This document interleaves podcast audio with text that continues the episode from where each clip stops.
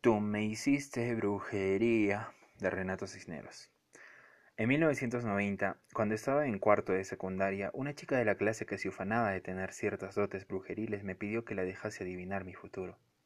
Según los cuchicheos que circulaban en el colegio, ella solía acertar con sus predicciones, así que accedí a sus pedidos con expectativa.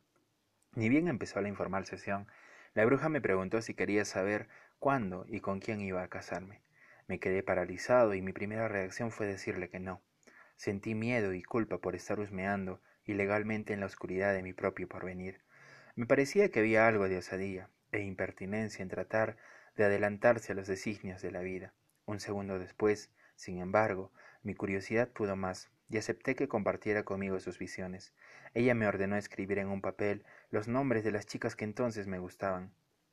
Luego, con una solvencia que yo pánfilamente atribuía a su arte hechicero, rompió el papel en tiras y le prendió fuego con un fósforo hasta incinerarlo. Segundos después, tras remover con el dedo la pequeña ruma de cenizas, me soltó su augurio.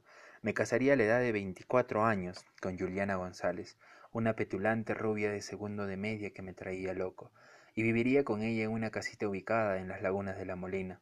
En el colmo de la precisión, la bruja aseguró que Juliana me daría dos hijos, y removiendo nuevamente las cenizas, dijo que podía ver claramente cómo mi familia y yo paseábamos en un precioso auto BMW negro.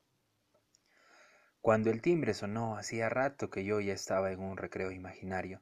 Salí de la clase inflando el pecho, mostrándoles a todos esos imberbes chiquillos que nada sabían de la vida mi cara ceñuda de padre de familia y aunque todavía faltaban diez años para que el sueño supuestamente se concretara, cada vez que veía a Juliana González en el patio, no podía evitar hacerle un guiño y un ademán con la mano, como arrojándole en cámara lenta las invisibles llaves de nuestro auto remoto BMW. Un par de lustros más tarde, la increíble profecía parecía cumplida. Juliana González estaba efectivamente casada, tenía dos hijos, vivía cerca de las lagunas de la Molina, y aunque no manejaba un BMW, la vi varias veces en un portentoso Honda Civic. Solo había un significante detalle que arruinaba el vaticinio de la bruja colegial. Su esposo no era yo, sino Raúl Montaño, un gordo millonario e indeseable que la terminaría abandonando para desaparecer en otro país. Mi destino, en cambio, nada tuvo que ver con aquellas bobas premoniciones. Hoy tengo treinta y un años. Todavía vivo en casa de mis padres. Recién adquirido un humilde Volkswagen y la única criatura bajo mi tutela es un pequinés de paladar chusco que responde al nombre de huesos. Mis amigos insisten en que consiga una novia. Que haya inaugurado este blog quizás signifique que he empezado a hacerles caso.